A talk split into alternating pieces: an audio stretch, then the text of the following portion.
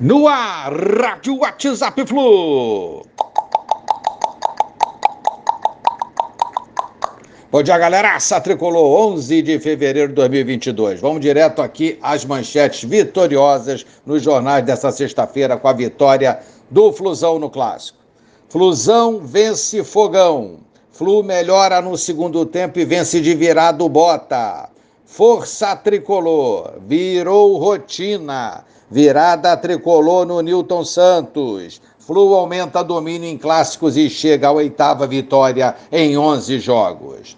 Amigos, grande vitória, mais um clássico aí, mais uma vitória tricolor. Já são nove jogos sem saber o que é perder para o Botafogo.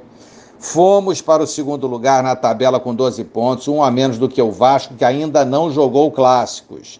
Fluminense tomou a iniciativa do jogo no primeiro tempo, o domínio foi nosso, 66% de posse de bola.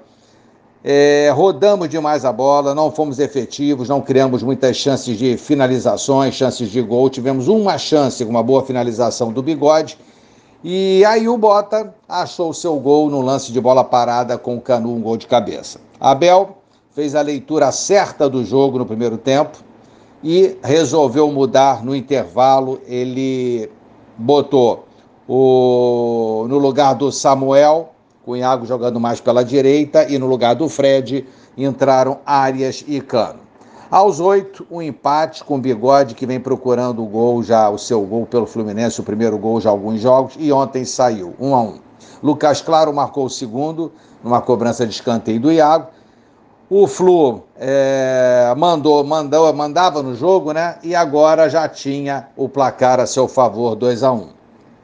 Felipe Melo, uma outra atuação firme, muito forte, muito tranquilo, aí encaixou muita coisa nesse time do Fluminense, está fora da próxima partida, infelizmente, pela suspensão com três cartões amarelos. Domingo, às 16 horas, a gente enfrentará no Newton Santos a portuguesa. Destaco ontem muita coisa o Luiz Henrique, que infernizou a defesa do Botafogo, moleque ensaboado, vem fazendo grandes jogos contra pequenos, contra, contra adversários grandes nos clássicos.